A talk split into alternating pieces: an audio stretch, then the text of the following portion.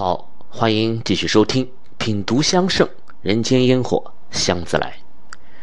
从先秦的萌芽到大唐的盛况，我们的中国香文化呀，终于在宋代迎来了它的巅峰时刻。如果我们仔细去看张择端的《清明上河图》啊，就会发现繁华市井里有大大小小的香铺啊林立着，其中有卖沉香的，有卖檀香的。还有卖荷香以及各色香材的。那么《清明上河图》是一幅写实的作品，它反映的呢就是北宋啊东京汴梁的这种社会情况。那说明在北宋的时候啊，中国香已经完完全全的走入了民间，并且成为了一种非常普遍的商品交易。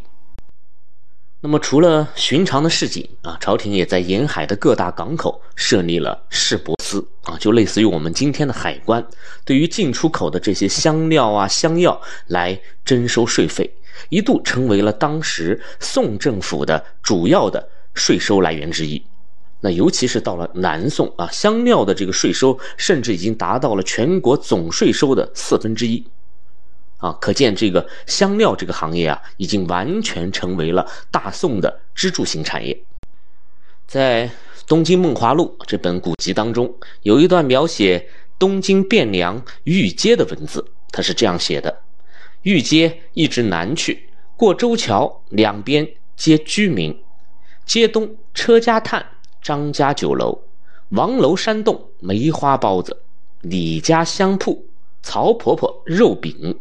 李四分茶，那意思就是说，在这个御街的南侧啊，两旁有卖炭的啊，叫车家炭；有饭店叫张家酒店啊；有卖包子的叫王楼山洞梅花包子；那也有卖香的，就叫李家香铺；那还有卖肉饼的啊，叫曹婆婆肉饼，以及卖茶的李四分茶啊等等。接下来呢，他又说街西的情况，向西去接妓女馆舍。都人谓之苑街，于街更店、分茶、酒店、香药铺、居民。那意思就是说，这个御街西侧呢，主要就是妓院了啊，其余的呢，则是餐饮、茶叶、香药铺和民居了。所以，我们总体可以看出来啊，在北宋首都的这个核心的区域啊，大约就是这么几种产业。啊，这也足以证明当时中国香的地位在那个时候已经达到了怎样的一个普遍的这种巅峰的状态。那如果要尽数宋代的香事啊，我们可能几天几夜都讲不完啊，所以我们在这里只讲一个人。我们如果读懂了他啊，也就读懂了大宋，就读懂了这个看似弱不禁风却温文尔雅啊、美轮美奂，同时又充满着香气的大宋时代。明月几时有？把酒问青天。不知天上宫阙，今夕是何年？啊，这首词可谓是家喻户晓、妇孺皆知，并随着王菲的这个传唱啊啊，红遍了大江南北。但殊不知啊，我们平时所吟唱的这个部分，其实它并不完整啊，因为在这首词的开篇呢，还有一个小序。这个序是这样写的：他说，丙辰中秋，欢饮达旦。大醉作此篇，兼怀子由。那意思就是说，在九百多年前的一个中秋之夜，作者喝了一夜的酒，直到天亮，而后酩酊大醉，于是挥毫泼墨写下了这首词。那么写词当然是为了抒怀嘛，但同时也是为了思念远方的弟弟子由。我个人很喜欢这个小序啊，甚至认为它比正文还要精彩一些，因为如此简简单单的十七个字，就让作者这种率性洒脱的性格呀跃然纸上啊，同时还在这种狂放的性格当中，又能看出他非常温暖细腻的这种情感。那么子由就是苏辙啊，那么他的哥哥也就是词的作者，那就是苏东坡了。有太多的名家老师啊，都说过苏东坡关于他的传记文章啊、诗词赏析啊，也都太多太多。但是我们今天啊，就要从湘文化这个独特的视角来说一说他啊，那看看他除了是一代文豪巨匠之外，还有着怎样的香气故事。那么，首先要提出一个疑问，就是苏轼和苏东坡他是一个人吗？那这个问题似乎有些好笑啊，他们当然是一个人了，但我认为啊。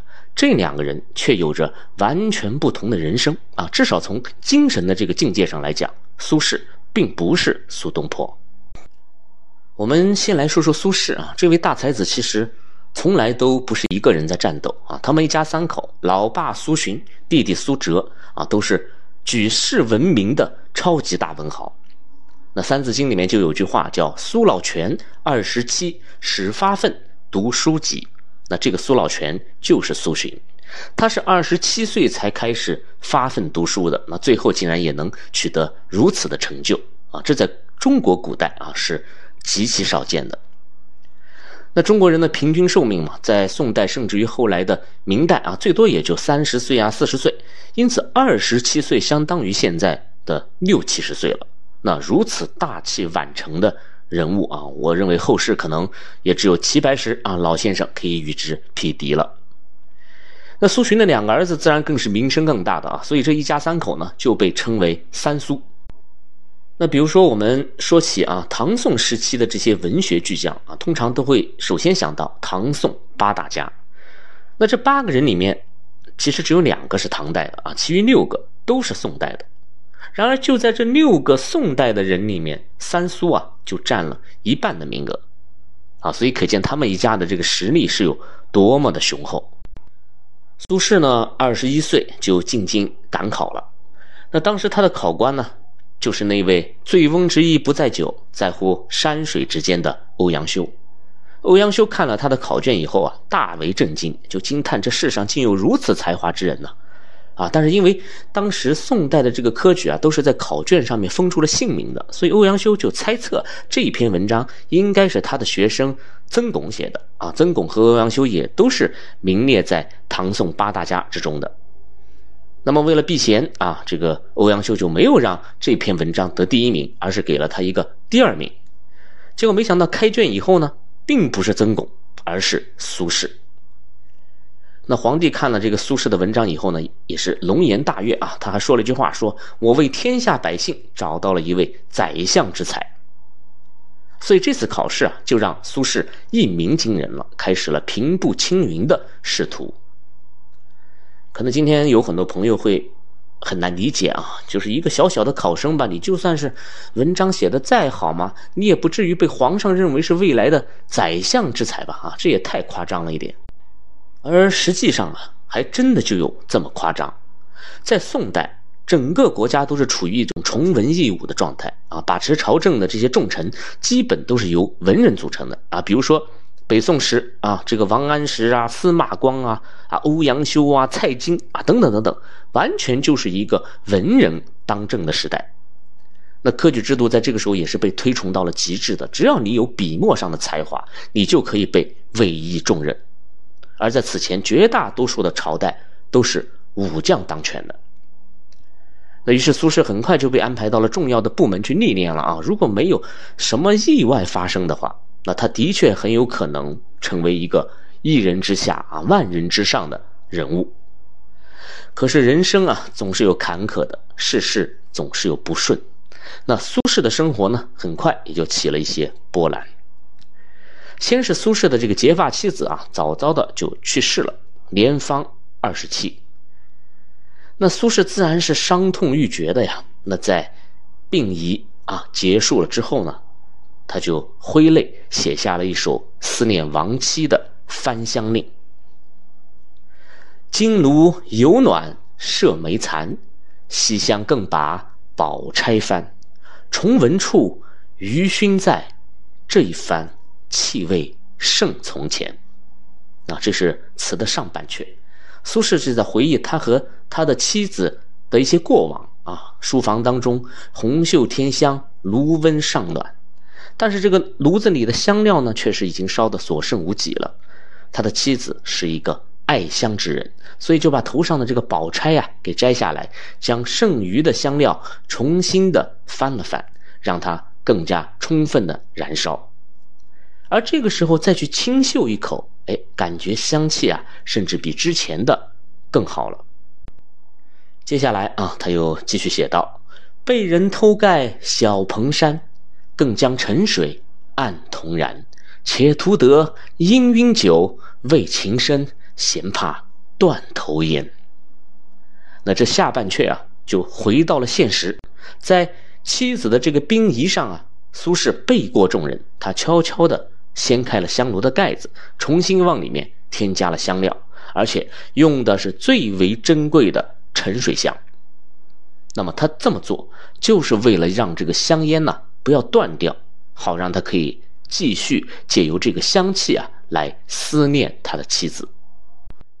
我读了这首词啊，十分为之动容，因为当年唐玄宗挖开了杨玉环的坟墓，看见肌肤已坏而香囊犹存的时候，玄宗把香囊珍藏了起来，因为闻见这些香味，他就能想起故人。而此时的苏轼。也是这样的，斯人已逝，香气却可以永恒。香气真的是有记忆的啊，它可以帮助我们记住一段过往，记住一个场景，记住一个人。妻子故去之后啊，很快他的父亲呢苏洵也就病逝了。而对于古代的君子来说啊，这个孝永远是头等大事，远胜于功名利禄。所以他和弟弟苏辙立即就带着父亲的灵柩回到了四川老家守孝三年。那如果抛开孝道不谈的话啊，整整三年的珍贵的这种光阴啊就被这样耽误掉了。那三年以后，苏轼回朝，而此时的朝廷啊却今非昔比，因为发生了一件大事情，那就是王安石变法。啊，从古至今，但凡遇到变法，啊，都会掀起阵阵的血雨腥风啊！因为变法注定会影响到大部分当权者的权益嘛啊！尤其是在这样一个文人当政的时代啊，文人相亲这个自古以来的臭毛病啊，就被发挥到了极致啊！内斗呢，当然也就更加的激烈了啊！王安石的这个死对头就是司马光啊，司马光就是变法坚定的反对者啊，他是主求稳而不求变的。那么在维稳的这个队伍里，苏轼呢就是其中的一员。啊，可惜苏轼的这个队伍啊没有站队啊，所以他很快就受到了排挤，而被迫离京，就被贬到外地去任职去了。所以从这一刻起啊，苏轼就开始了他漂泊动荡的生活啊，一直也没有能够得到重用。那么本想此生啊便如此而已了啊，只求个平平安安就好了。可是没想到的是啊，在他四十三岁的时候，更大的厄运又再一次的卷土重来。那么，在他上任湖州的时候啊，按照惯例就要给皇帝啊写一封这个上书表啊，也就是感谢信了啊，感谢您如此重视我啊，让我来管理一方土地。但是在外漂泊了这么多年，作为一个曾经满怀抱负的大才子啊，他的内心里啊，多少是有些怨愤的。所以就在这封上书表里面呢，发了一些牢骚。其中有一句是：“陛下知其余不事时，难以追陪新进；察其老不生事，或能牧养小民。”啊，这个意思就是说，皇上您很英明啊，您知道我。的这个愚钝是不能适应新时代了，所以也难当重任，或许只能管理这些小地方。啊，虽然他说的也是实情啊，嗯，并无太大的不妥，但这里面啊却用却用到了这个“心境”二字，那这一下就被人抓住了把柄啊，就是说他是在讽刺变法。那么，在有心者的推波助澜之下啊，这封上书表呢，就在朝廷里面引起了轩然大波，还把苏轼之前所有的诗词歌赋都翻了出来啊，来寻找里面的这些有罪的地方。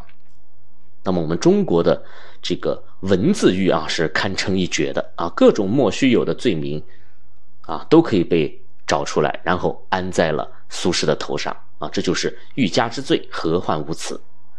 那最后，苏轼是被下令斩首的啊！幸好呢，在这个时候，有个人啊挺身而出，救了苏轼。